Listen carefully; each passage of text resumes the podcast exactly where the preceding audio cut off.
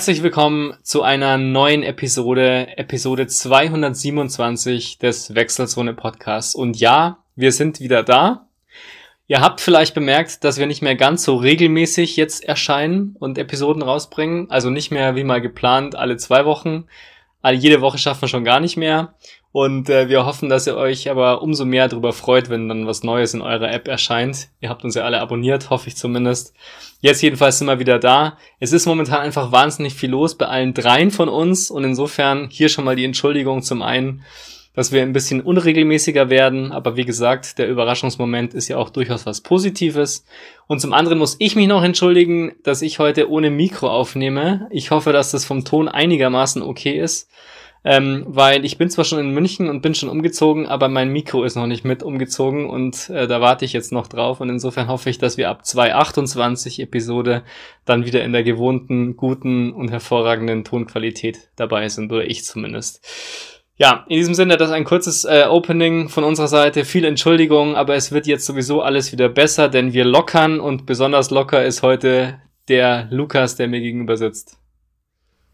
Ja, nur virtuell leider, aber ähm, bin noch nicht nach München ja, natürlich. gekommen. Aber ja, auch von mir ein Hallo und äh, vielleicht muss ich mich na, äh, heute nach der Episode zum äh, Verabschieden auch nochmal für einige Sachen entschuldigen.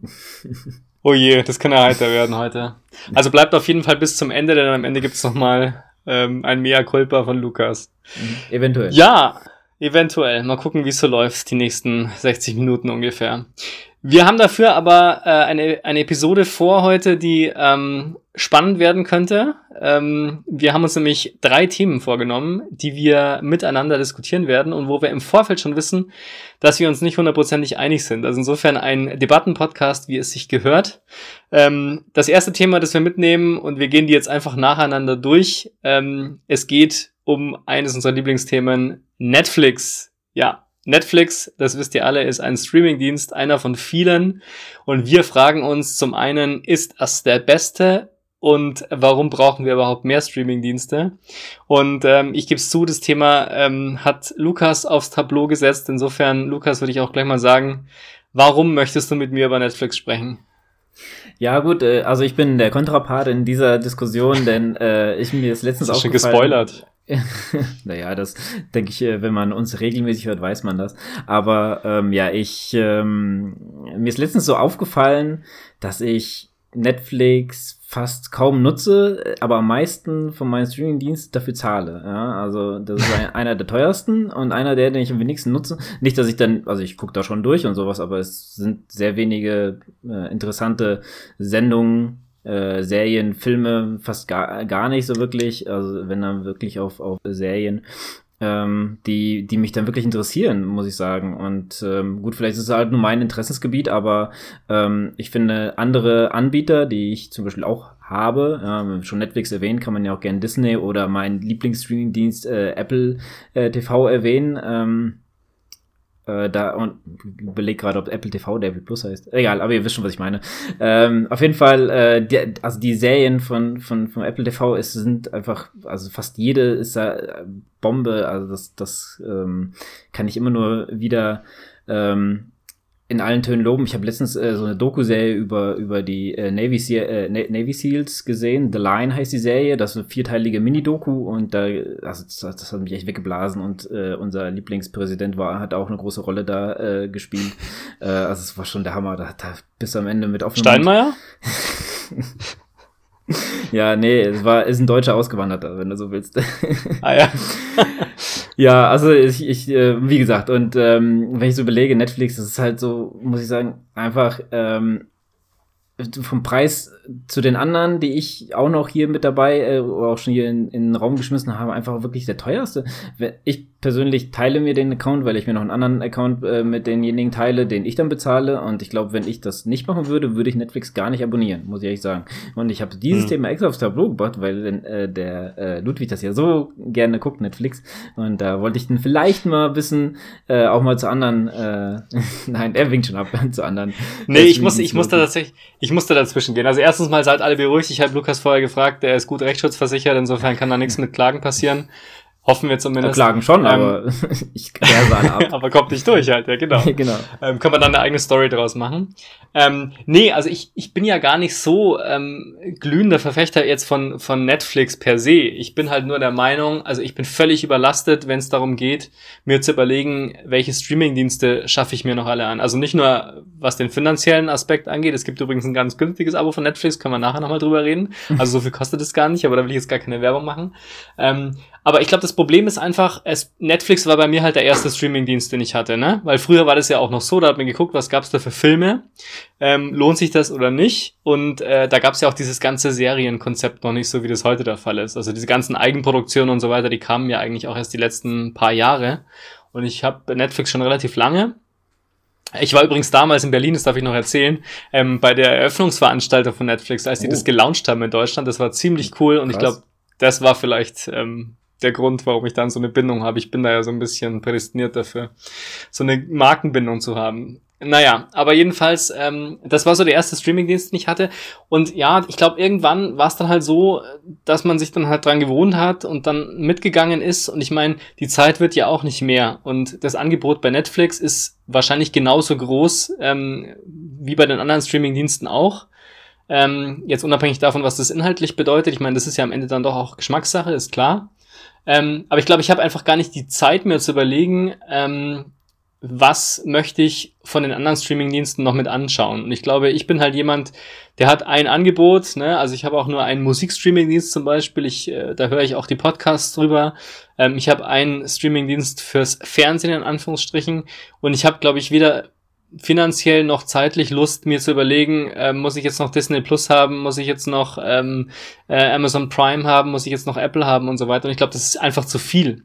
Ich glaube, das Entscheidende wäre, und ich glaube, da haben wir auch schon mal drüber gesprochen, das wäre einfach wichtig, dass es eine Plattform gibt, wo man einfach alles drauf hat und dann halt on demand Zeit. Ne? Also wenn ich sage, ich möchte jetzt ähm, die äh, das Feature oder die Serie über, weiß ich nicht, ähm, äh, Ted Bundy sehen, ne, den Zehnteiler, dann bezahle ich halt den, der ist auf Netflix und dann bezahle ich diese Serie aber sozusagen und nicht einen Dienst.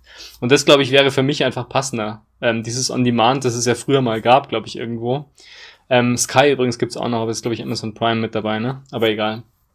ESK ist auch noch eine extra. Also insofern, das ist, glaube ich, das Hauptproblem bei mir. Ich will qualitativ gar nichts drüber sagen, was da jetzt besser oder schlechter ist. Ich glaube, organisatorisch ähm, ist es für mich einfach unmöglich, ähm, drei oder vier oder fünf Streaming-Dienste zu haben. Ja, ich, ähm, also ähm, du könntest ja theoretisch ähm, über einen anderen, also zum Beispiel weiß das Apple, da kannst, gibt's ja einen Store und da kannst du zum Beispiel ja auch die Serien der ja auch holen, aber du kaufst die Serien dann. Da weiß mhm. ich jetzt nicht, wie sehr man das möchte, ob man dann nicht sich denkt, naja, dann nehme ich lieber für einen Monat irgendein Abo und äh, guck mir dann das da an und dann habe ich noch ein bisschen Mehrwert. Das ist natürlich auch so ein Ding, ja. Ähm, also ich habe ja natürlich so ein bisschen den Vorteil, ich habe relativ viele Streaming-Dienste, ähm, nicht, nicht äh, so trotz kommen ja immer mehr, gell? Also zum Beispiel Paramount gibt's ja jetzt auch mittlerweile, Paramount Plus, äh, da kommt ja auch demnächst noch, die für diejenigen, die so ein bisschen Gamer sind, äh, die Halo-Serie. Ähm, die äh, soll da drüber laufen, also zumindest kommt der Streamingdienst, dann gibt's noch HBO Max, äh, gibt's ja auch, den gibt's aber halt noch nicht in Deutschland.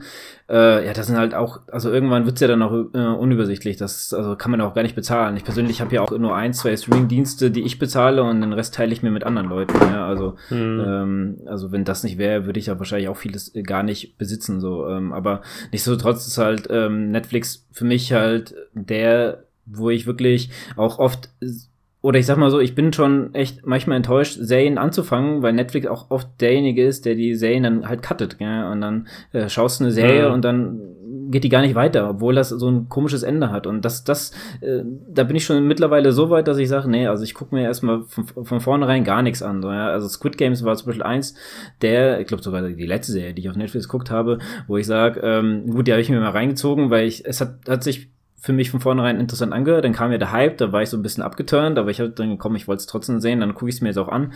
Ähm, und für mich wäre das auch abgeschlossen gewesen. Das Ende war ja auch so, wo man, wenn man es ein bisschen anders gemacht hätte, man hätte man machen können, muss man jetzt nicht äh, nur eine Fortsetzung. Die kommt ja dann natürlich, weil der Erfolg ja groß genug war. Aber ähm, ich hätte jetzt keine äh, keine zweite Serie gebraucht. Aber theoretisch mit dem Ende und es, die sagen, ja, wir machen keinen andere, wäre halt jetzt so ein bisschen zu offen, finde ich, und sagst, äh, dafür haben sie es jetzt gecuttet, weil kein, keiner das gesehen hat oder sowas. Ja, also es gibt immer wieder so ja, ich mein, gut, das ist natürlich schon auch eine Frage, ähm, wie solche Streamingdienste auch unser Sehverhalten oder unsere Sehgewohnheiten verändert haben. Das ist klar. Ich meine, nicht umsonst, darüber haben wir, glaube ich, auch schon mal gesprochen ähm, ist offensichtlich schon noch ähm, so ein bisschen die Sehnsucht nach diesem äh, berühmten, berüchtigten Lagerfeuererlebnis da. Ne? Also ich sage nur Stichwort Wetten das, ich sage nur Stichwort Tatort am Sonntagabend, wo wir immer noch ähm, sechs oder sieben Millionen Zuschauer haben, die das auch tatsächlich linear angucken, weil sie einen Second Screen haben und das mit begleiten wollen. Ähm, also das gibt's schon noch. Ich glaube, die Sehnsucht danach gibt's auch noch so ähm, an der einen oder anderen Stelle. Vielleicht nicht mehr grundsätzlich, aber die ist schon noch da. Also so dieses 20.15 Uhr Gefühl, ne? Wir sind ja so die Generation 20.15 Uhr. 20.15 Uhr ging immer das äh, Primetime TV los. Und ähm, ich glaube, so ein bisschen gibt's da schon auch noch ähm, Überreste davon. Ähm, das ist das eine. Und das andere, das sollte man, glaube ich, nicht unerwähnt lassen. Es gibt, glaube ich, schon im öffentlich-rechtlichen Fernsehen oder im öffentlich-rechtlichen Rundfunk Angebote, die schon auch noch ähm, sehr, sehr gut sind und die durchaus auch ähm, ein ernstzunehmender Streamingdienst sind, also die Mediatheken, ne? ARD, ZDF, ähm, wo man auch ganz tolle Dokumentationen zum Beispiel sich anschauen kann, wo es inzwischen auch ähm, Formate gibt, die über mehrere Episoden gehen, ähm, die fundiert sind, logischerweise, wie man es kennt vom öffentlich-rechtlichen Rundfunk. Ähm, also das gibt's ja auch noch und das ist ja tatsächlich ähm, kostenlos beziehungsweise über den Rundfunkbeitrag schon abgegolten. Also ich brauche im Prinzip gar keinen zusätzlichen Streamingdienst mehr. Und wenn ich das aber trotzdem möchte, dann ist für mich einfach klar, dann kann ich halt einen nehmen und ähm, mehr macht keinen Sinn für mich. Das ist halt einfach so auch, was meine, was meinen Medienkonsum angeht letztendlich, ne?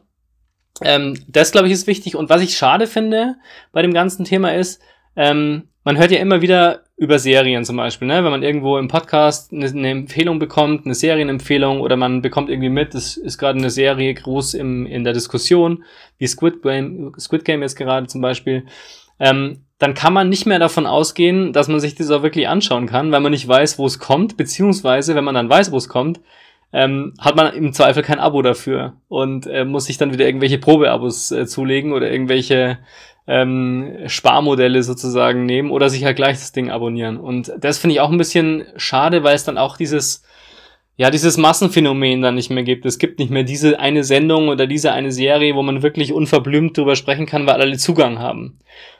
Hört sich jetzt ein bisschen klagend an, ich meine es gar nicht so negativ, weil das ist halt nun mal die Entwicklung und das hat ja auch durchaus viele Vorteile, ist auch klar, aber das sind so Dinge, wo ich mir einfach denke, da bin ich dann halt im Moment einfach raus und sage, ähm, ich habe halt jetzt den einen, ich habe jetzt Netflix und was da kommt, schaue ich mir an und der Rest ist erstmal ohne mich. Hm. Es gibt ja noch ein anderes Modell, um das Thema jetzt hier abzuschließen. Gibt es ja, gibt's ja die Leute, da finde ich auch sehr respektabel, äh, die dann immer so monatsweise äh, immer springen sozusagen. Ja? Also dann sagen, äh, ich ja. mache jetzt einen Monat Netflix und dann gucke ich, wo nächsten Monat vielleicht was Interessantes gibt, wo ich da bin. Ähm, was auch halt, wie du, wie du schon angesprochen hast, sehr äh, auch zeitaufwendig ist, finde ich weil du vieles, äh, du musst halt up to date sein, ne? Du musst halt wissen, was, welchen Streaming oder was willst du als nächstes gucken. Und ja, also da, also ich weiß, dass ich nicht so diszipliniert bin wie da. Also ich habe zum Beispiel auch das Problem, oder ich sag mal anders, ich habe zu meiner Freundin, ähm, habe ich ja für einen Monat äh, Magenta wollte ich der schenken. Ähm, habe es natürlich dann wieder nicht rechtzeitig gekündigt, dann habe ich es jetzt noch einen Monat gehabt, nee, jetzt habe ich es endlich gekündigt, so, weißt, und so fängst du dann schon mal an. Also ich bin dann halt nicht so disziplinierter mit dem Kündigen. Und das ist, glaube ich, da zielen sie auch so ein bisschen drauf ab. Aber ja, ähm, natürlich, äh, es ist halt ähm, immer eine Kostenfrage und dann muss man gucken, wie sehr will man das. Man, Im Endeffekt, ich glaube, wir zwei sind auch so, wie du sagst, die Generation äh, Primetime 2015, da guckt man dann halt, also ich weiß nicht, wie du sagst, manchmal gucke ich mir schon mal 2015 was an. Ja? Ähm, mhm. Was ich zum Beispiel ganz gerne gucke, ist halt, äh, wer steht mir die Show? Das finde ich so ein sehr schönes äh, Format. Ähm, und dann guckt man halt auch ab, obwohl ich mittlerweile auch dazu übergehe, einfach äh, Sachen einfach aufzunehmen und ähm, dann erstmal was anderes machen, wie zum Beispiel Essen oder sowas und äh, dann quasi im Verzug sozusagen zu gucken, damit man sozusagen beispielsweise die Werbung ähm, springen kann. Ja, ich bin, ich bin wirklich ein ganz großer Mediathekenfreund weil äh, Lifehack, wahrscheinlich ist es gar kein echter, aber wenn man sich zum Beispiel auch auf Pro7 oder so in der Mediathek Shows anschaut, was bei uns in der Familie doch relativ häufig vorkommt, mit Voice beispielsweise, ähm, dann sind die nämlich da werbefrei. Also das heißt, man kann die da am Stück durchgucken in der Mediathek. Ich weiß zwar nicht wie lange, Es gibt ja diese, ähm, dieses Depublizierungs- oder Depublikationsgebot, aber nur beim öffentlich-rechtlichen Rundfunk, dass manche Sendungen dann raus müssen nach einer gewissen Zeit. Das hat aber jetzt mit Privatfernsehen nichts zu tun. Aber offensichtlich haben die auch Sendungen nicht ähm, ewig drin. Aber in diesen Mediatheken kann man tatsächlich äh, meistens ohne Werbeunterbrechung die Sendungen sehen und äh, da sind wir ganz große Fans davon. Also lineares Fernsehen findet bei uns gar nicht mehr so viel statt. Nicht, weil ich es doof finde, sondern weil wir einfach ähm, ein anderes Lebenskonzept haben mit einer Familie. Das ist natürlich schon super, dass man einfach die Sachen anschauen kann, weil man halt will. Ähm, ja, aber wie gesagt, ich glaube, ähm, niemand muss ähm, an fehlenden Medienkonsum zugrunde gehen, weil Angebote gibt's genug, selbst ohne Netflix und ohne die ganzen ähm, Bezahl-Streaming-Dienste. Ähm, wie gesagt, ich kann immer nur Werbung auch für die öffentlich-rechtlichen Angebote machen. Nochmal ganz kurzer, kurzer Abstecher. Äh, bist du jemand, der viel auf YouTube unterwegs ist? Nee, extrem ich, wenig. Okay, ich nämlich auch nicht. Ja, und ähm, ich habe mir eine Super Bowl reingezogen und äh, ich wollte meiner Freundin so die Halbzeitshow zeigen und ähm, habe das auf YouTube habe ich das aufgemacht und also es lief aber bei uns über den Fernseher, muss ich sagen. Vielleicht hat es auch damit mhm. was zu tun gehabt, aber wir hatten in diesen, was war es, 15 Minuten, sage ich jetzt mal, vielleicht 12, keine Ahnung, weiß ich mehr genau, wie viel. Aber wir hatten viermal wurden wir unterbrochen und es kam Werbung dazwischen. Mhm. Das ist, also, das gab es früher irgendwie nicht so. Ich weiß, also irgendwie, keine Ahnung. Ich bin, das war jetzt nicht so oft auf YouTube, aber das, das war echt nervig, da ständig mitten im Lied dann unterbrochen zu werden, um Werbung zu sehen. Und also, äh, ja, also es war sehr, komisch. Okay, ich würde sagen, wir gehen mal zum nächsten Thema, oder? Ja, wir gehen zum nächsten Thema. Ähm, das ist auch ein schönes, ein ganz anderes Thema, denn wir sind ja auch so ein bisschen Ausdauersport-Podcast, heißt zumindest in unserem Logo. Und deswegen sprechen wir jetzt mal wieder übers Laufen. Ähm, und die Frage war, laufen alleine oder nicht? Also ich sage jetzt extra nicht zu zweit, weil es gibt ja auch noch die Möglichkeit, in Gruppen zu laufen ähm, mit mehreren Menschen zusammen jetzt wieder umso mehr in Zukunft hoffentlich. Ähm, aber das ist so ein Thema, ich glaube, da kann man gar nicht wirklich, wie soll ich sagen, eine Meinung dazu haben, weil es eine extreme Typenfrage natürlich auch ist. Aber trotzdem finde ich es immer interessant, ähm, was man eben für ein Typ so ist, laufen alleine oder nicht alleine. Ich bin ja absolutes Team alleine laufen. Ich finde es zwar schön, ähm, ein Gespräch zu führen bei einem Lauf, also wenn ich mit jemandem zusammen bin, sind die Gespräche meistens ähm, ganz gut, wenn man, wenn man eben gemeinsam läuft, aber ich bin tatsächlich einer, der extrem gerne alleine läuft, nicht nur, weil ich dann so immer, immer Sachen höre dazu, äh, Podcast oder Musik, sondern weil ich das einfach, ähm, ist halt Me-Time, haben wir, glaube ich, auch schon öfter besprochen hier. Deswegen ganz klares Team alleine laufen. Was bist du für ein Team? Also ich laufe sehr gerne mit jemandem zusammen. Ich habe leider keinen, aber oder auch so, so eine Laufgruppe. ähm, also ich kann mich an schöne Ausflüge erinnern, wo zum Beispiel auf dem Vogelsberg Adrian und dann noch paar Hörer, die dazu kamen. Das fand ich ganz cool. Das macht dann Laune. Ähm, also wenn sich die Möglichkeit ergibt, mache ich das sehr gerne. Ähm, es gibt natürlich auch Ausnahmen, wo man dann sagt, na, ich mache jetzt mal lieber alleine, weil ich habe ein bisschen was vor, also im Training, sage ich jetzt mal. Ähm, da ist es natürlich auch besser, dann allein zu laufen, als mit dem in Rücksicht zu nehmen. Aber wenn du jetzt auf nichts Bestimmtes hintrainierst oder so, dann würde ich immer jemanden lieber mitnehmen. Vielleicht auch, ich bin auch halt jemand, der auch gerne jemanden begleitet, der jetzt nicht so viel läuft, einfach nur damit derjenige läuft. Ähm, ja, also ich bin da auf jeden Fall äh, pro äh, Lauf-Team. Äh, Und läufst du dann lieber in der Gruppe oder läufst du dann tatsächlich lieber zu zweit? Also eigentlich ist das schon nochmal ein Unterschied. Also ja, also mhm. eine Gruppe hat zwar auch so sein, seine Dynamik und so, aber so zu zweit, ähm, das ist dann so, glaube ich, so, finde ich so die beste Kombo. Man ist dann, also zu dritt mh, hm, würde auch vielleicht noch gehen, aber sagen wir jetzt äh, zwei oder, oder dann halt mehrere, dann würde ich eher auf die zwei gehen, weil ähm, ich weiß nicht, das hat einfach so ein bisschen, ja, ähm, intimeren Charakter, als wenn du jetzt in einer Gruppe dann äh, mal läufst. Also ich weiß noch, bei dem, bei dem Treffen war es eigentlich ganz cool, da bist du mal halt zu dem gelaufen, hast mit dem unterhalten, dann bist du mal zu dem gelaufen, hast mit dem, aber, aber die, ähm, da muss auch die Chemie stimmen, ja. Also das ist dann, manchmal ist es halt auch äh, schwierig, manchmal hat man auch vielleicht auch einen schlechten Tag gehabt oder sowas, das ist dann immer, ähm, also da, da bin ich dann doch schon eher, äh, wenn du mit jemandem zusammenläufst, dann konzentrierst du dich so ein bisschen mehr auf den, als als jeden gerecht werden zu müssen, sagen wir mal so. Hm.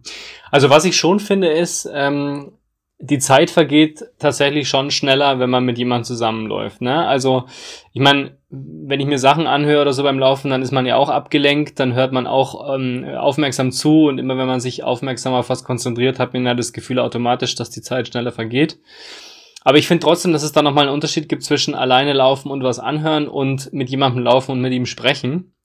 Ähm, ist wahrscheinlich jetzt auch leicht zu erklären, aber das finde ich schon echt ähm, eklatant. Also ich finde es schon immer ähm, interessant. Ähm, mir fällt es wesentlich leichter, mit jemandem zusammen zu sagen, komm, wir machen noch eine Runde mehr oder wir laufen noch einen Kilometer mehr oder so, ähm, als wenn ich das für mich alleine entscheiden möchte. Also wenn ich alleine laufe, dann denke ich mir schon ab und zu, ja gut, das mache ich die 15 noch voll und dann geht's aber auch ab nach Hause. Ähm, das ist passiert mal in der Gruppe, ja, oder in, in, in Zweiergruppen, wenn ich zu zweit laufe, tatsächlich weniger. Ja, also das vielleicht motivationsmäßig ist das vielleicht schon besser, tatsächlich. Und was bei mir auch der Fall ist, weiß ja jeder, dass ich eher ähm, nicht gerne abends laufe, laufe oder eigentlich so gut wie gar nie. Ähm, und da hilft es mir allerdings dann auch schon, ähm, mit jemandem zusammen zu laufen. Und da fällt es mir auch leichter, weil ich dann ja automatisch weiß, was ich jetzt mache, ist sozusagen nochmal ein extra Zuckgeil, ne? Also das ist wirklich nochmal so richtig on top. Ich würde jetzt eigentlich gar nicht laufen. Und ähm, jetzt habe ich sozusagen jemanden für ein Gespräch und ich laufe auch noch. Und das ist natürlich die doppelte Motivation. Also abends finde ich das sehr, sehr angenehm. Morgens ist es tatsächlich so, und ich glaube, das hat auch ein bisschen was mit dieser Routine zu tun, über die wir auch immer wieder mal sprechen. Ähm, morgens ist es halt einfach eine Zeit für mich. Es ist meistens die Zeit vor der Arbeit. Es ist meistens die Zeit, ähm, die man sich sozusagen durchs frühe Aufstehen ja auch reserviert. Und insofern versucht man natürlich schon, die auch irgendwie ähm, das hört sich jetzt total egoistisch an, ist aber gar nicht so gemeint, aber eben auch so äh, mit sich zu verbringen, weil das halt nochmal eine andere Qualität ist und eine Zeit ist, die man sonst vielleicht auch nicht so hat.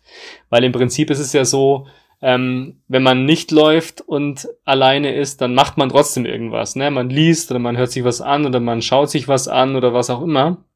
Oder ist im Bad, was weiß ich.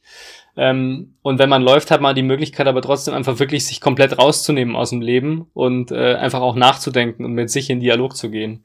Und ähm, das ist, glaube ich, was, was ich extrem, extrem wichtig finde. Und ähm, das hat gar nichts damit zu tun, dass ich irgendwie asozial bin oder nicht gern mit anderen Menschen. Ganz im Gegenteil. Also ich liebe es inzwischen, dass man wieder Menschen im Büro sieht oder in der Arbeit sieht. Ähm, äh, immer noch nicht genug, aber zumindest mehr als das noch vor drei, vier Monaten der Fall war. Äh, da mache ich das total gerne, aber äh, morgens bin ich einfach jemand, ähm, da, da bin ich einfach am liebsten mit mir und gut ist, ja. Und das glaube ich, das ist gar nicht unbedingt das Laufen an sich, sondern das Alleine sein, das man einfach ab und zu braucht. Und da sind die Morgenstunden wahrscheinlich die einzige Möglichkeit, die man auch letztendlich hat dafür. Ja, das finde ich auch sehr interessant, weil können, da können wir gleich eigentlich so das nächste Thema aufmachen, weil ich bin absolut der Abendläufer. Also morgens, da kriegst du ah, mich ja. einfach nicht raus. Ich weiß nicht. Selbst wenn ich so eine Stunde mal wach bin oder sowas, dann denke ich mir immer so, oh nee, also und auch wenn es dann noch so kalt draußen ist und so, weißt du, das ist einfach so, ich hab's eher lieber, ich laufe dann los und wenn ich loslaufe und es passiert dann was, wie zum Beispiel, dass es dann ähm, dunkel wird und es wird kalt oder sowas, ist mir dann egal oder es anfängt zu regnen, das ist mir dann auch egal. Aber wenn, wenn ich morgens loslaufe, ist es eher so ein Thema, so, so ein Ding für mich, so, ja, das, das ist einfach nicht so meine Zeit und es ist einfach viel zu früh, ich bin noch nicht richtig wach und äh, ich brauche dann immer so ein bisschen meine Zeit, bis ich wach werde. Also das ist dann, das ist dann so ein, so ein Ding, wo ich sage, also morgens das ist wirklich dann ein äußerster Notfall, ja. Selbst wenn wir irgendwie mal Sachen machen, wie jetzt zum Beispiel einen Lauf oder so, weißt du, ähm, Wettrennen, mhm. also Wettkampf oder sowas, oder wo wir den Orbit gemacht haben, da sind wir auch sehr früh, ich glaube, wir sind um vier oder so fünf Uhr sind wir gestartet oder sowas. Und da, ach, ich glaube, ich habe so mindestens mal drei Stunden gebraucht, dass mir das überhaupt erstmal angefangen hat, Spaß zu machen, ja. Also das, ja. das ist tatsächlich eben diese Typenfrage. Ich glaube, ich bin halt morgens jemand, ähm, der dann den Motor anwerfen muss und dann sozusagen den zündenden Funken braucht. Und das ist dann letztendlich halt die Bewegung, ne? Also geistig ist das bei mir ja meistens irgendwie, dass ich was lese oder ähm, eben im Kopf mache. Ähm, und dann brauche ich aber irgendwie so dieses, dieses, ähm, diesen Erwachungsmoment für den Körper. Und da ist das Laufen natürlich perfekt. Und ich bin aber eher jemand, der am Abend dann wirklich runterkommt und abschaltet und eben nicht mehr groß körperlich tätig sein kann, auch durch meine Routine. Ne? Ich habe mir das ja jahrelang praktisch so hintrainiert äh, und anerzogen, wenn man so will. Ähm, und und äh, da ist natürlich für mich jetzt schwierig, nochmal umzuswitchen und zu sagen, ähm, ich verlege das jetzt, diesen aktiven Moment sozusagen in den Abend hinein. Da bin ich einfach jemand, der abends am liebsten einfach ähm, ja runterfahren will, sich unterhalten lassen will oder halt irgendwie leichtere Gespräche führen oder so, ne? Also so das Klassische eigentlich. Ähm, und äh, da nicht mehr mich so gut aufraffen kann, wie das am Morgens der, der Fall ist. Weil morgens bist du halt einfach, ja, im besten Fall ausgeschlafen und dann kann es halt losgehen. Und ähm, um in die Gänge zu kommen, ist natürlich sportliche Betätigung logischerweise immer ganz gut. Und am Abend habe ich den Drang einfach nicht mehr dazu. Also da will ich ja dann auch irgendwann zur Ruhe kommen, um dann wiederum einen guten Schlaf zu haben. Und ich bin ja auch jemand, der relativ früh schlafen geht. Ähm, und äh, da habe ich einfach nicht mehr das Bedürfnis, mich irgendwie zu betätigen. Und ich habe auch dieses, also man hat abends ja auch nicht das schlechte Gewissen, wenn man nichts macht. Ne? Wenn ich morgens nichts mache, dann habe ich eher ein schlechtes Gewissen als am Abend, weil am Abend bin ich einfach darauf getrimmt, ähm, gut, der Tag ist zu Ende, man hat einiges gemacht, ob das jetzt gut oder schlecht war, ist nochmal was anderes, aber man hat was gemacht. Jetzt kann man sich auch zurücklehnen und braucht kein schlechtes Gewissen haben. Morgen sieht es ein bisschen anders aus. Ja, ich glaube, da sind wir auch schon wieder bei der Anfangsfrage, so alleinlaufen oder so. Ich glaube, da hast du, findest du morgens halt nicht so viele, die dann sogar mitziehen würden. Und das glaube ich dann auch so ja. Ding. Und ich glaube, morgens will man auch, glaube ich, lieber allein. Also ich bin auch so ein Typ, wo, wenn es um morgen geht, da brauche ich so ein bisschen meine Zeit für mich so. Ja, das ist so, bis dann wieder mal so ein bisschen kommunikativ aktiv werde oder so, das dauert dann so ein bisschen. Ich glaube, dann, dann würde ich auch sagen, also morgens, dann laufe ich lieber alleine, als jemanden dabei zu haben, weil das finde ich dann so, glaube ich, eher ein bisschen, klingt jetzt, klingt jetzt harsch, aber ich eher lästig, so, weißt du, weil da muss ich, da muss ich selber mit mir ausmachen, dass ich draußen bin, als dass ich äh, da noch jemanden dabei habe zu, zur Unterhaltung, sag ich jetzt mal. Ja, absolut. Und ich meine, man muss ja irgendwann mal am Tag auch ähm, Sachen verarbeiten. Ne? Also das kann man auch morgens ganz gut machen. Ähm, und ja, wie gesagt, und das passiert bei mir halt ganz gut beim Laufen. Und äh, ich glaube, ich war schon immer eigentlich, also ich meine, Laufen ist ja auch eigentlich ein Sport, der jetzt nicht unbedingt Mannschaftssport ist. Das wissen wir ja alle.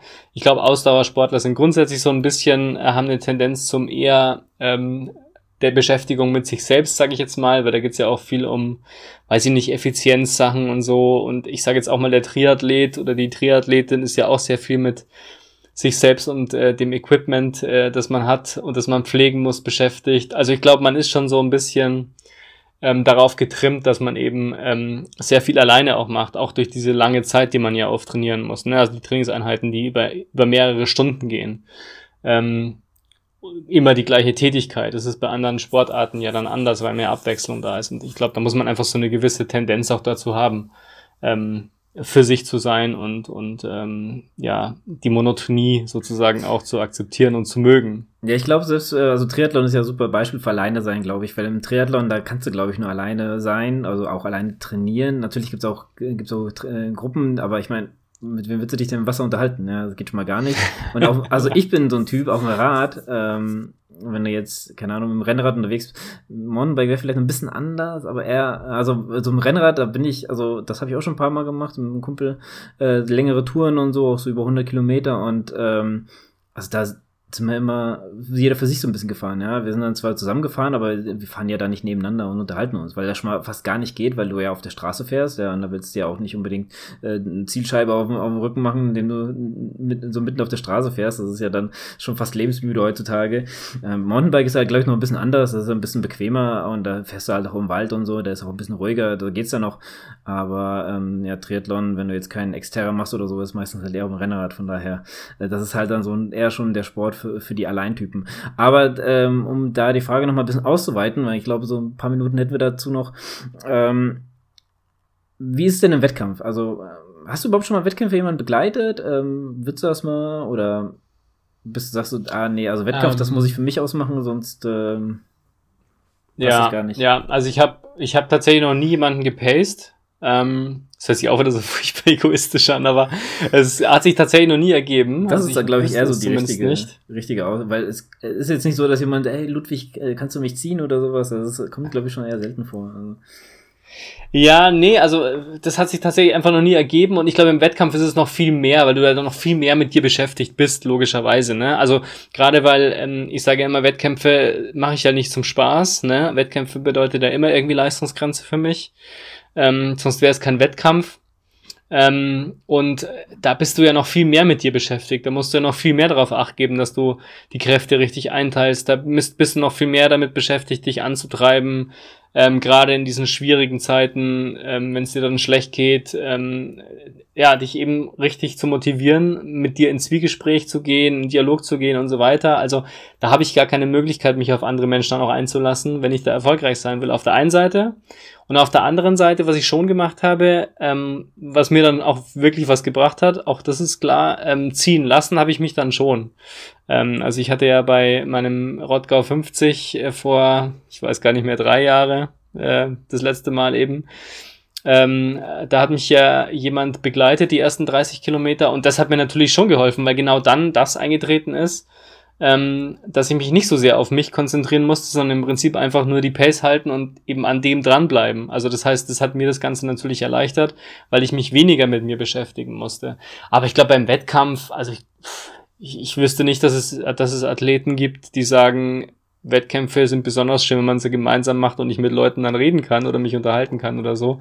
Ein Wettkampf ist eigentlich immer irgendwie alleine, außer jetzt natürlich wieder Mannschaftssport, ist klar. Da muss ja auch das Mannschaftsgefüge sozusagen kommunizieren und die Leute miteinander in Dialog treten. Das ist ja sowieso klar. Aber beim Ausdauersport, glaube ich, ähm, wüsste ich jetzt nicht, wie man, wie man einen Wettkampf nicht mit sich selbst und ausschließlich mit sich selbst ausmachen sollte. Ja, also es gibt schon eine Methode. Also ich hatte ja, ich hatte ja da, nachdem ich Hamburg ja bewältigt hatte, hatte ich ja im äh, ok äh, Oktober habe ich den Frankfurt-Marathon, habe ich ja die Lisa gepaced. Ähm, und da war ich ja in, in, einer ganz anderen Form, ja. Also ich hatte ja, äh, bin ja da in Hamburg ja unter die drei Stunden gekommen und dann hat es zwar nicht mehr so viel gemacht, aber es hat ja dann trotzdem noch für den Marathon gereicht. Also es war ja für mich so, ähm, jetzt sag ich mal, die Pace, die jemand anders, oder es war ja langsamer als jetzt mein Wohlfühltempo, sag ich jetzt mal, und da, da geht das, glaube ich, schon eher, dass du dann für dich selber ja nicht mehr so, ähm, ja, ähm, wie soll ich sagen, nicht so ambitioniert ja rangehst, du, du hast ja eine, gewisse Verantwortung für jemand anders und dann bist du ja halt für ihn dann da. Du bist halt, man, man führt halt jetzt, also ich bin jetzt auch nicht, glaube ich, der, der sich jetzt irgendwelche Gespräche über das Wetter oder äh, was jemand äh, heute Abend noch vorhat oder sowas führt, aber, aber man, man kommuniziert ja auch so und man begleitet sich ja auch und manchmal lenkt man sich auch mit gewissen Dingen halt auch ab. Und das ist halt so, ein, so eine Art von Begleitung, die mir persönlich auch ähm, Spaß gemacht hat. Ich hatte jetzt zwar leider noch nicht so oft, aber ähm, gibt's halt auch, ja. Also. Ja, ja gut, da, da ist natürlich der, der Frame ein ganz anderer, ne? Also dann, da gehst du ja schon rein in den Wettbewerb und sagst, ich bin jetzt für jemand anders da. Und mir fällt gerade ein, ich habe das schon gemacht bei dem 50er von, äh, von Heiko damals in Grünheide. Das ist auch schon wieder drei Jahre her, glaube ich, oder vier Jahre. Da habe ich Heiko gepaced über 50 Kilometer. Ähm, und das hat natürlich schon Spaß gemacht, weil du dann ja von vornherein weißt, ich bin jetzt dafür da, dass es dem gut geht. Ja, also da lässt du dich ja von vornherein darauf ein. Das ist ja völlig klar. Das ist aber dann nicht mehr mein Wettkampf gewesen, sondern das war jetzt in dem Fall Heikos Wettkampf und ich habe ihn unterstützt dabei. Also das ist ja ein ganz anderer Frame, als wenn ich sage, ich gehe jetzt in den Wettkampf für mich rein, ich möchte eine Bestleistung bringen und äh, damit ich das schaffe, unterhalte ich mich mit jemandem oder lenke mich mit jemandem zusammen irgendwie ab. Das kann auch gut gehen. Also es gibt bestimmt Leute, die, die können das vielleicht schon, aber also ich weiß es nicht. Äh, ich weiß auch von keinem und ich persönlich kann es auch nicht, glaube ich. Also das, ähm, nee, das ist ja auch ein bisschen Teil des, des Reizes dabei, ne? Also wirklich zu gucken, ähm, bin ich vorbereitet genug, habe ich die richtige mentale Strategie, um das zu schaffen, was ich mir da vorgenommen habe. Und da bist du immer letztendlich auf dich alleine gestellt, weil das ist ja auch immer das, was wir sagen. Das ist auch das, was man sozusagen fürs Leben lernt ähm, im Ausdauersport, dass man dann eben so eine persönliche Resilienz aufbaut ähm, für, für äh, Lebenssituationen außerhalb des Sports und dann eben auch genau weiß, wie man zu reagieren hat, beziehungsweise welche mentalen Strategien man braucht, und das ist ja das Persönlichste, was es gibt letztendlich, der eigene Kopf, ähm, um mit Sachen klarzukommen und mit, mit Situationen klarzukommen. Und ich glaube, da ist die Grundvoraussetzung dafür ja, dass man eben auch allein sein kann und äh, mit sich Sachen ausmachen kann. Mhm. Ja, ich würde gerne wissen, wie die Zuhörerinnen und Zuhörer das so sehen. Ihr könnt uns gerne mal zu dem Thema was schreiben, denn ich würde mal sagen, äh, wir gehen jetzt mal zum anderen Thema, zu unserem letzten Thema. Und, äh, jetzt wird's interessant. Ja, jetzt wird's interessant. Jetzt haben wir über ähm, Unterhaltung gesprochen, jetzt haben wir über das Laufen gesprochen, jetzt müssen wir noch so ein bisschen über das Material, das Equipment sprechen. Ein Thema, das seit Jahren inzwischen ähm, auf der Agenda ist und Lukas und ich haben uns auch seit Jahren schon vorgenommen, mal drüber zu sprechen, nämlich das Thema Schuhe und nicht irgendwelche Schuhe. Ihr ahnt es ja schon. Ähm, es geht um die Vaporfly, wieder ein äh, konkreter Hersteller, der, glaube ich, den Schuhmarkt damit auch revolutioniert hat. Inzwischen sind, glaube ich, auch alle anderen ähm, Schuhfirmen und Hersteller nachgezogen. Ähm, für die, die es nicht wissen, der Vaporfly, 4%, glaube ich, war es konkret, ist der erste Schuh gewesen von Nike, ähm, der eine Carbonplatte drinnen hatte im Schuh, ähm, der so austariert oder so ausgestaltet ähm, war, dass der sozusagen ähm, einen Boost ähm, dem, dem Läufer und der Läuferin gegeben hat, ohne dass man selbst was tut als Läufer. Also das heißt, der ist von der Architektur her so gebaut, ähm, dass man automatisch schneller wird. Ähm, wie das genau funktioniert, Das muss man sich dann nochmal angucken. Es ist wie, wie gesagt an der Carbonplatte, es liegt ein bisschen an der Sprengung, glaube ich auch. Also man hat bei diesem Schuh schon das Gefühl, und das wird Lukas gleich genauer erzählen, weil er ihn schon ausprobiert hat, ähm, man hat das Gefühl, dass man nach vorne gepusht wird und gar nicht richtig stehen kann, weil man nach vorne fällt. Und das ist nachgewiesenermaßen eine Möglichkeit, schneller zu laufen. Und da kann man jetzt drüber streiten, ist das gut oder ist es, ist es schlecht? Ähm, ja, Lukas, es ist auch ein bisschen auch dein Thema gewesen wieder, deswegen sag doch einfach mal erstens, was ist deine Meinung und zweitens, warum willst du darüber sprechen? Also ähm, hier muss ich einen kleinen Disclaimer bringen. Es ist halt, ähm, hier ist meine Meinung nicht hundertprozentig das, was ich jetzt gleich wiedergebe, aber um meinen Standpunkt klarzustellen, äh, werde ich äh, komplett äh, pro Vaporfly gehen. Denn ähm, ich habe ja damals, äh, ich fand den Schuh schon immer sehr interessant, weil er hat ja auch einen gewisse, ähm, ja, einen technologischen Sprung äh, gebracht. Was natürlich jetzt hinter, äh, hinten raus passiert ist, natürlich vielleicht auch nicht immer äh, das Gelbe vom Ei, aber äh, nichtsdestotrotz ging es damals um den Schuh und äh, also ich fand das echt äh, faszinierend und ich, ja, also ich hatte irgendwie die Möglichkeit, mir durch gewisse ähm, Konditionen, sag ich mal, den Schuh zu einem ja, vielleicht heut, heute, wenn man so heute die Schuhe anguckt, die jetzt nicht unbedingt eine Carbonplatte haben, so was, was die kosten, ähm, sich, jetzt muss meine Katze hier unbedingt eine Folie auseinandernehmen. Äh, naja, auf jeden Fall äh, fand ich den Schuh damals sehr interessant. Ich habe den mir dann ja auch geholt, äh, wie man so als fleißiger Zuhörer und Zuhörer weiß. Ähm, und dieser Schuh hat diesen wirklich diesen Vorwärtsdrang-Effekt, ja, das muss man schon sagen. Also er ist halt wirklich ein, ein ähm, ja, technologisches Wunder oder wie man auch gerne sagt, legales Doping, äh, weil also es hat diesen Schuh zu laufen ist halt eine ganz andere Erfahrung als was man sonst kennt, ja und, und ich fand das schon im Training vor dem, also ich habe dann natürlich auch vor, vor dem Wettkampf ähm, damals ausprobiert und ich fand das einfach sensationell und ich laufe auch immer noch gerne damit. Ich muss aber zugeben, seit dem Hamburg Marathon bin ich auch nicht mehr damit gelaufen, weil das hat sich aber dazu nicht mehr ergeben. Äh, ich hoffe denn äh, dennoch, dass ich den irgendwann mal wieder anziehen darf ähm, zu irgendeinem Wettkampf, äh, der mir auch ein bisschen was bedeutet. Ähm, ja, und ich mag den Schuh immer noch. Ähm, wie gesagt, was danach kommt, lassen wir jetzt mal hier so ein bisschen außen vor, weil das äh, finde ich auch nicht alles so gut. Aber naja gut, ähm, Fortschritt kann man nicht immer aufhalten und was wir, worüber wir heutzutage rumheulen, äh, wenn sich unsere Kinder, Kinder äh, nur den Kopf schütteln, äh, weil für die ganz normal ist. Ähm, ja, nichtsdestotrotz, ich persönlich mag den Schuh sehr. Ähm, wie gesagt, äh, er ist einfach was ganz anderes, als was man kennt. Und wenn ihr wenigstens mal die Möglichkeit habt, da mal reinzuschlüpfen und durch den Laden zu laufen, macht das, probiert das mal aus. Äh, das muss man mal erlebt haben. Also zunächst mal muss ich vorwegstellen, ähm, ich bin auch niemand, der sagt, ähm, alles was Fortschritt ist, ist irgendwie böse und es darf sich nichts weiterentwickeln und es muss alles irgendwie ganz ähm, profan und, und pur und, und ähm, straight sein. Also das sehe ich überhaupt nicht so, ganz im Gegenteil. Ähm, ich finde das total faszinierend. Ich finde es auch total faszinierend, was sich da auf dem Laufschuhmarkt getan hat. Ähm, für mich persönlich finde ich es halt schwierig zu sagen, wie weit darf es denn gehen, weil ich glaube, ähm, ein Reiz des Laufsports ist halt nun mal, ähm, dass er, ja, wie soll ich sagen, dass fast alle unter den gleichen Voraussetzungen starten können. Und durchs Training durch Trainingsmethoden, durch Disziplin und so weiter und so weiter ähm, ihre Lauffähigkeiten verbessern können. Und du immer so mehr oder weniger einen direkten Vergleich halt auch hast, weil ja der Reiz des Laufsports ist, dass man, wenn man einen Wettbewerb hat, im Prinzip mit allen Leistungsklassen dort antreten kann. Sowohl mit den Vollprofis als auch mit den Amateuren, als auch mit den Anfängern. Die sind alle zusammen und messen sich sozusagen. Ähm, jetzt kann man natürlich sagen, ja klar, wunderbar, aber auch die Profis haben ganz andere Trainingsvoraussetzungen. Erstens mal arbeiten die nicht nebenbei, das heißt, die können sich komplett aufs Training fokussieren. Dann können die ins Höhenlager gehen, die können ähm, drei Monate in Kenia verbringen oder in St. Moritz oder sonst irgendwo. Das kann natürlich der normale Läufer, die normale Läuferin auch nicht. Alles völlig klar. Nur, ich glaube, bei mir ist es so, ähm, dass ich finde, dass das Schöne am Laufen halt einfach ist, dass man eben kein Equipment braucht. Stimmt so natürlich auch nicht, ist mir auch klar. Auch ich schaue, was ich mir für Schuhe kaufe und ich versuche auch Schuhe zu kaufen, die von der Sprengung her passen und die eine gute Sohle haben. Alles klar. Völlig normal. Aber ich glaube, dass bei den Vaporflies, und das ist jetzt sozusagen das Beispiel für diese Hochtechnologie im Laufschuh, ähm, dass sich da eine Entwicklung eingestellt hat, die ich so nicht mehr mitgehen möchte, weil ich dann sozusagen ähm, die Leistung zu sehr auf das Materielle verlagert sehe. Und ich sage ja immer, das ist dann wie bei der Formel 1. Die interessiert mich auch nicht, weil ich kein Autofreak bin und die Formel 1 ähm, sehr viel mit Technik zu tun hat.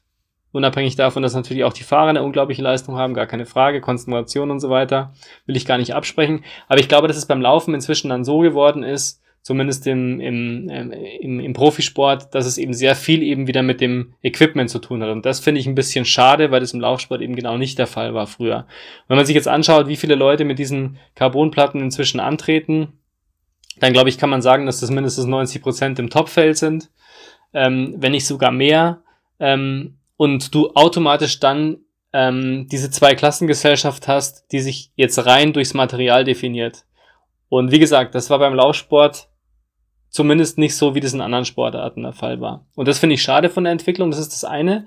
Und das andere, muss ich sagen, ist, glaube ich, tatsächlich auch ein, ja, ich möchte jetzt nicht sagen gesundheitliches Problem, aber es geht schon in die Richtung, dass der Vaporfly, und das muss man einfach wissen, nicht für alle geeignet ist. Also der Vaporfly ist ja auch kein Trainingsschuh, sondern ein Wettkampfschuh. Ähm, und das ist ja auch was, was ich kritisiere. Der hält, ich weiß nicht wie viele Kilometer, 200 Kilometer, wie auch immer, kostet horrend viel Geld ähm, hält nicht sehr lange, ne, vielleicht drei, vier Wettkämpfe und dann war's das.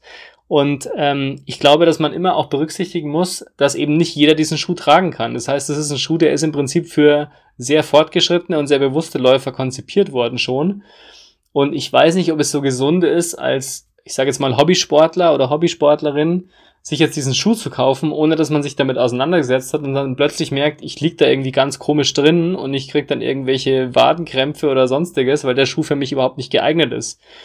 Ähm, und natürlich kann man sagen, ja, damit muss man sich aber halt beschäftigen, wenn man sich einen Schuh kauft und man muss ja auch eine Schuh in eine Laufberatung gehen. Das ist alles richtig. Nur, ich finde ja, dass der Laufsport eine Möglichkeit ist, auf einem ganz, ganz niedrigen Level ähm, die Leute zur Bewegung zu bringen und die Leute die Freude am Wettkampf zu vermitteln und so weiter und so weiter. Und wenn ich jetzt aber dann den verkaufe, aber wenn du dir den Schuh für 350 Euro kaufst, dann bist du eigentlich erst im richtigen Profisport angekommen oder dann eigentlich bist du erst in der Lage, wirklich auch an deine Grenzen zu gehen und da was zu erreichen oder so. Ne? Ich übertreibe jetzt ein bisschen, ähm, aber das ist das, was mich so ein bisschen stört bei der ganzen Debatte und ähm, was ich ein bisschen schade finde, weil sich das einfach zu sehr wieder auf das Material verlagert hat. Ja, also ähm, lassen wir mal die Profis da, weil ich gehe mal auf deinen ersten Punkt ein, ähm, weil im Endeffekt ist ja eigentlich dieses äh, also ich sage jetzt mal, Profis mal ausgenommen, trainieren die Amateure alle gleich, ist ja auch nicht gegeben. Also es ist ja halt auch so, der eine hat Schicht, der eine trainiert so, der andere so, der andere zieht ähm, ja auch Kompressionssocken an, der andere vielleicht nicht. Und es ist halt ja immer so ein bisschen, ähm, der andere hat mehr Zeit zum Trainieren, äh, der andere ja, brauchst vielleicht nicht, ist dafür ein bisschen trotzdem äh, auf dem gleichen Level, weil er einfach das Talent mitbringt, äh, ergonomischer zu laufen. Es ist ja halt, ähm, ich glaube, so, es ist vielleicht so ein kleiner Trugschluss, das Laufen ja immer alles gleich. Ich finde, äh, der Schuh macht es einfach nicht kaputt, dass die Leute sagen, ähm, ja, natürlich ist ein großer Hype entstanden und so, und ich glaube, das legt sich auch irgendwann oder hat sich sogar schon vielleicht gelegt, aber ähm, es ist, es ist ja auch ähm, nichts jemanden weggenommen worden. Ja, ich meine, Leute fangen immer noch an oder durch, durch die Pandemie haben die Leute verstärkt angefangen zu laufen. Es ist ja jetzt nicht das, das, das Schuhs willen, äh, dass die Leute dann aufhören zu laufen oder sowas. Das ist, daran liegt es jetzt auch nicht. Und ich muss sagen, natürlich, ähm, der, der erste, das war ja mehr oder weniger der erste Versuch, so ein, so Carbon-Schuh da äh, an den Start zu bringen. Und äh, ja, also man könnte sagen, ist eher ein Prototyp für die Masse als, ähm, ja, als ist, ist ein, ein, Wunderschuh, der, der ewig hält, weil das ist wirklich so, man sagt ja so ein Euro pro Kilometer ähm, läuft, also der, der hält genauso viel, wie man bezahlt hat, also ein Euro pro ein Kilometer, so genau. Ähm, ja, also ähm, dazu, wie gesagt, ähm, gibt ja auch andere ähm, Lauf ähm, Wettkampfschuhe. Ja, es ist ja nicht nur der, der ähm, oder die Carbon-Schuhe, gibt ja auch andere. Die sind meistens ja auch nicht für, für die wirklich allgemeine Masse ähm, da gedacht. Und da, ich, ich finde gerade Schuhe, wenn man jetzt ähm, ja nicht unbedingt weiß, was man genau braucht, muss man auf jeden Fall einen, einen ähm, Leistungstest machen und sagen vielleicht, ja, ich will den Schuh haben. Ähm, wie sieht's damit aus? Und dann kriegt man, glaube ich, schon seine Antwort dafür. Also mh, mm, da muss man vielleicht auch ein bisschen auf den, auf den, ähm, ja, einen guten Menschenverstand appellieren. den wir vielleicht alle nicht, ja. nicht mehr haben. Also letztendlich ist es natürlich immer eine ganz persönliche Entscheidung und wenn jemand zum Laufen beginnt mit dem richtigen Schuh und sagt, wegen diesem Schuh fange ich jetzt an damit oder wegen diesem Schuh laufe ich jetzt mehr, dann ist es natürlich auch gut für den Sport und für einen selbst, das ist ja auch keine Frage. Vielleicht ist das Thema auch schon so ein bisschen ausdiskutiert und wir sind late to the party hier in der Wechselzone. Ich weiß es nicht, weil seit Jahren wird darüber gesprochen und ich glaube, die Entwicklung ist ja jetzt auch schon mehr oder weniger durch. Ähm, und wahrscheinlich wird es tatsächlich so sein, dass wir in zehn Jahren da gar nicht mehr drüber sprechen und dann sind die Schuhe vielleicht auch so weit, dass sie erstens länger halten und zweitens nicht mehr ganz so teuer sind und dann ähm, regt sich auch keiner mehr drüber auf. Und wie gesagt, ich sehe das ja auch ein. Ich sehe das ja auch ein, dass man sagt, ja gut, die Laufschuhe vor 40 Jahren haben auch anders ausgeschaut als die, die ich heute trage. Ähm, und ich würde halt auch keinen alten Adidas äh, mehr von den Olympischen Spielen 72 anziehen. Das ist schon klar. Also insofern ja, es ist, ähm, es ist nicht ganz einfach, das so zu argumentieren, wie ich das tue, aber wie gesagt, für mich persönlich ähm, störe ich mich einfach da, äh, damit äh, zu sagen, ähm, ich investiere ganz viel in Equipment und werde dann irgendwie eben vier Prozent schneller. Ich möchte es gern durch Training erfahren. Aber da, da muss ich jetzt mal meinen Standpunkt ein bisschen aufbrechen und sagen, ich glaube ich glaube aber auch nicht daran, dass es halt für jeden, dass ich sage, äh, jeder Mann kann sie anziehen und der ist und dadurch vier Prozent schneller. Also das glaube ich schon mal gar nicht. Ähm, ich glaube, das betrifft eine ganz bestimmte Klientel, eine ganz bestimmte Art zu laufen auch. Und ähm, ich kann mir auch vorstellen, viele sind da mit dem Schuh auch sehr unglücklich geworden, weil sie auch einfach ganz anders gewohnt sind zu laufen. Und ähm, ja, also für mich hat's Gott sei Dank gepasst. Ähm, hat mir auch Spaß gemacht.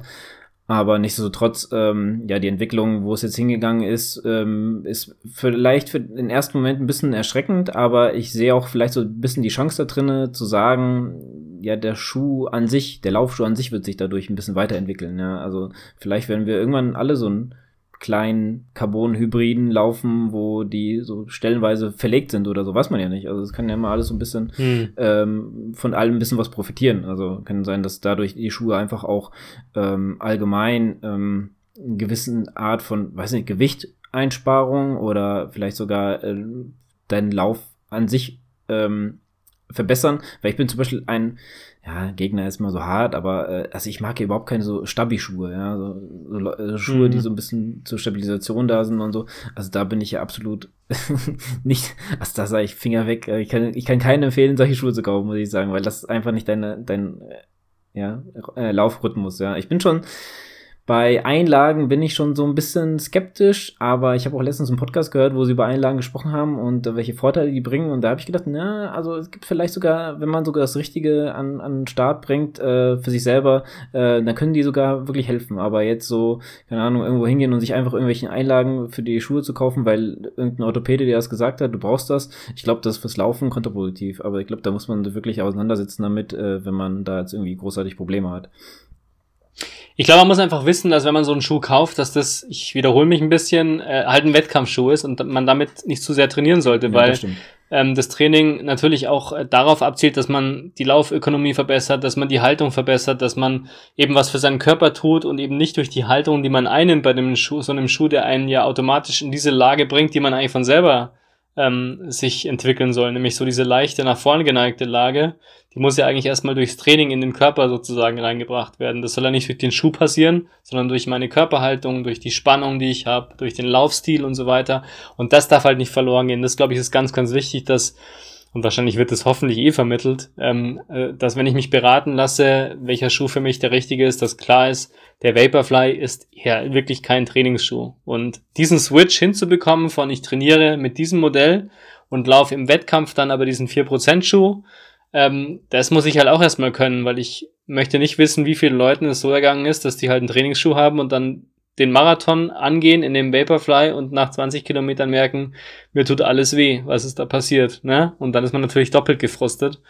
Und das sollte natürlich nicht passieren. Also insofern, ja, es ist halt Equipment für Profis und äh, diesen Profi-Status muss man sich durch Training erstmal erkämpfen. Und dann darf man den von mir aus auch haben. Die, die richtigen Schlussworte für unsere kleine Pro-Kontra-Debatte. Ja, denn damit sind wir tatsächlich durch. Wir haben jetzt drei sehr bunte Themen besprochen. Ich hoffe, ihr hattet Spaß und äh, seht es entweder genauso wie wir oder vielleicht auch ganz anders und ihr stimmt keinem von uns beiden zu. Schreibt uns das, das gerne, das wo eigentlich. wirklich, weil das würde ich gerne sehen, dass äh, eine ganz ja, die dritte Position. Ja, die dritte Position, die würde ich gerne herausfinden. Das würde mich echt interessieren. Ganz ohne Schuhe laufen entweder, Kom ganz ohne Schuhe. Komplett ohne Netflix. Oder gar nicht laufen gar und nicht eine andere laufen. Sportart. Ja, das, dann bist und du bei uns äh, falsch. ins Theater gehen. Theater. ins Theater gehen. Das wäre vielleicht auch noch. Ja, also kom komplett, äh, komplett äh, gar nicht laufen und unseren Podcast hören, das geht schon mal, glaube ich, gar nicht. Äh, denn wir animieren die Leute ja. ja rauszugehen. Ähm, ja. Ja. Ich, aber ich, ich habe ja letzte äh, Leidenszeit jetzt schon ähm, zwei Wochen. Ich hatte ja echt einen super Start ins Jahr. Hab, also ich glaube, ich habe letztens bei dem Kilometerspiel meine Kilometer eingetragen von diesem Jahr und ich glaube, ich hatte irgendwas um die 250 oder sowas für, für den Januar. Und wirklich so im Wechsel im September, äh, im Februar habe ich irgendwann, es war so kalt draußen. Ich ich habe mich auch nicht eingelaufen und so, bin halt direkt los und ich hatte dann auch so ein paar kleine ähm, Steigerungsläufe drinne und so irgendwann hat's mir dann in, in die Wade so, also in den unteren Bereich zwischen, weißt du, wenn es so runter geht zur Achilles, in den unteren Bereich der Wade hat's mir so reingeschossen Mhm. und ich habe mir gedacht, das war jetzt nicht gut, bin locker weitergelaufen, dann bin ich angehalten, hab nur versucht, so ein bisschen was zu machen, bin dann so nach Hause ge ganz leicht gejoggt, ging ja dann auch wieder, dachte ich, na gut, vielleicht geht's dann die Tage wieder. Nix da, es ist immer noch, ähm, ja, also jetzt geht's langsam wieder, jetzt merke ich es nicht mehr, aber so zwei Wochen lang hatte ich immer die Probleme. Ich habe auch echt mein, ja, komplettes Dasein, sage ich jetzt mal, umgestellt. bin jetzt auf die, äh, bin jetzt wieder auf die Rolle erstmal, um das, um mein Training wieder ein bisschen aufzu, äh, aufzufangen und zweitens habe ich jetzt angefangen, wieder Krafttraining zu machen. Äh, und Ja. äh, Seilhüpfen habe ich dann wieder auch angefangen. Also ähm, ich Ah. hoffe einfach, dass dadurch ein bisschen so mit Oberkörper und vielleicht auch ein bisschen Muskulatur äh, wieder ein bisschen stärken, dadurch mh, die Probleme, weil ich ja immer wieder komischerweise mit der Wade in letzter Zeit zu kämpfen hat und ähm, weiß nicht, was da genau los ist. Ich muss mir irgendwann einen Termin geben, äh, muss man irgendwie zum. Ich, gesagt, ich weiß gar nicht, wo geht man dann dahin? Kannst du mir einen Tipp geben? Oder kann mir irgendjemand einen Tipp geben? Wo geht man hin, wenn man Probleme mit der Wade hat? Geht man zum Allgemeinarzt? Sagt er, ich habe Ähm. Probleme mit der Wade, der schickt dich doch eher zum Or- Orthopäden. Es gibt doch Sport, es gibt doch Sportmediziner, Ja, oder? Sportmedizin. Da würde ich wahrscheinlich hingehen. Ja, das wäre wahrscheinlich die richtige Adresse, stimmt. Ich habe irgendwie erst gedacht, man müsste zum Orthopäden, aber da, wie, ich kann ja nicht einfach zum Orthopäden gehen und sagen, ich habe das, Nee. äh, muss ja immer zum Arzt. Ja, und der schickt dich dann auch direkt weiter. Ach, keine Ahnung. Ich glaube, das ist so ein Sportmediziner, ist sicherlich die richtige Anlaufstelle. Der schickt dich zumindest zum richtigen dann. Hm. Der weiß, wo du hingehen stimmt. musst. Vielleicht sollte ich das mal machen. Ah, ich habe momentan so ein bisschen Ja, Bedenken, zum Arzt zu gehen. Ich weiß nicht, kennst du das? Äh, momentan. Ja, so? ich habe nie Lust zum Nee, Arzt ich zu mein, gehen. Also, also, wer ja, geht schon gern zum genau. Arzt? Ja, aber ich meine auch halt wegen der Situation so ein bisschen, weißt du? Also ich habe immer das Gefühl, die, so, die ja, Leute, die da sind, sind gerade deswegen dort, weißt du? Und da, also zumindest das ist momentan mein Denken, deswegen weiß ich schon keine Ahnung, wie lange ich mehr beim Arzt. Braucht es Gott sei Dank auch nicht. Aber ich muss es irgendwie noch überstehen, weil gerade bei uns in der Arbeit ähm, habe ich demnächst einen Lehrgang und ich muss irgendwie noch die Woche überstehen und, und dann äh, kann ich gerne mal mich irgendwo in gefährliche Gefilde begeben. Ja, ich habe, also vor Corona-Zeit ähm, war das ja schon so bei mir, dass wenn ich in einen, ähm, in einen Kinderarzt, in eine Kinderarztpraxis gegangen bin, da hat man so das Gefühl gehabt, man geht jetzt in so eine Wolke rein, Mhm. ne? Man wird hundertprozentig krank, weil da ist, da schwirrt alles Mögliche rum. Und so ein Kinderarztwartezimmer, das ist wie so eine Virenwolke, in die man geht. Und man weiß, wenn man da jetzt rausgeht, dann hat man sich sicherlich irgendwas eingefangen. Das kann gar nicht anders sein. Das war für mich der absolute Horror. Okay, und dann kam Corona. und dann ist sowieso alles anders gewesen. Nee, aber ganz im Ernst, also ich mag, mag das auch nicht, ähm, zum Arzt zu gehen. Aber, um das positiv zu enden, nachdem jetzt auch die Fitnessstudios wieder richtig geöffnet sind, habe ich mir auch vorgenommen, nach zwei Jahren fast oder eineinhalb Jahren viel zu wenig bis gar kein Krafttraining, ähm, auch da wieder ein bisschen mehr zu machen. Also da spüre ich jetzt wieder ein bisschen mehr Motivation, dadurch, dass man jetzt auch wirklich wieder ein bisschen beruhigter zumindest ins Fitnessstudio gehen kann. Ähm, ähm, habe ich das eigentlich auch vor. Ich weiß nicht, wie gut ich es schaffe. Ich nehme es mir jetzt einfach mal vor, ähm, demnächst da mal wieder ein bisschen fokussierter drauf zu sein, gegebenenfalls die Wochenkilometer dafür zu opfern, wieder wie das früher auch der Fall war.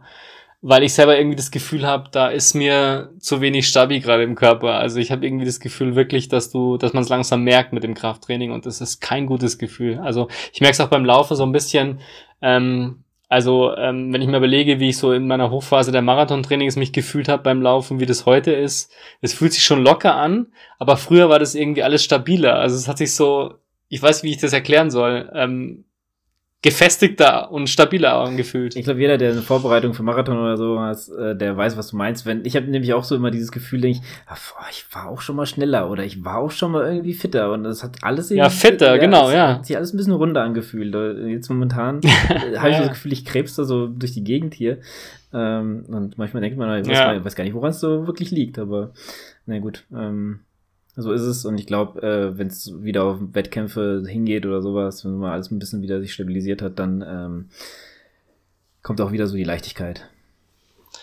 So ist es. Und mit dieser Leichtigkeit würden wir die Episode 227 jetzt beenden. Sehr das gut. war eine schöne Episode, eine sehr launige, ähm, debattenfreudige, launige äh, Episode. Und äh, in diesem Sinne würde ich sagen, bis bald auf jeden Fall. Wir wissen nicht ganz genau bis wann, aber auf jeden Fall bald. Wir kommen wieder, das ist auf jeden Fall sicher, das versprechen wir euch. Und bis dahin könnt ihr die alten Episoden hören oder uns auf Instagram folgen. Da sind wir auch nicht mal ganz so aktiv, glaube ich. Da fehlt uns ähm, auch die Zeit, mehr oder weniger. Aber ja, ich, ich. Aber was ihr auf jeden Fall machen könnt, auf Spotify abonnieren und bewerten inzwischen ja auch. Ja, das wäre cool. Das auf jeden Bewertet Fall. mal auch auf äh, Spotify, das wäre cool. Ähm, ja, also ich hoffe einfach, dass zum Sommer hin sich alles mal ein bisschen wieder gelegt hat, wenn alle so, wenn sich bei allen so ein bisschen beruhigt hat, weil ich glaube, momentan ist gleich echt so, so eine Phase bei uns, wo das haben wir alle selber nicht erlebt, aber es ist halt sehr, sehr viel präsent im Privatleben. Äh, ich glaube, wir hatten auch schon ein bisschen, sind wir mal drauf eingegangen. Dementsprechend ist halt ähm, da nicht so viel Zeit für, für andere Sachen. Ähm, da muss man auch Prioritäten setzen und dementsprechend äh, bleibt uns gewogen, denn es wird wieder aufwärts gehen und ähm, das wird hoffentlich wieder ähm, schnell der Fall sein.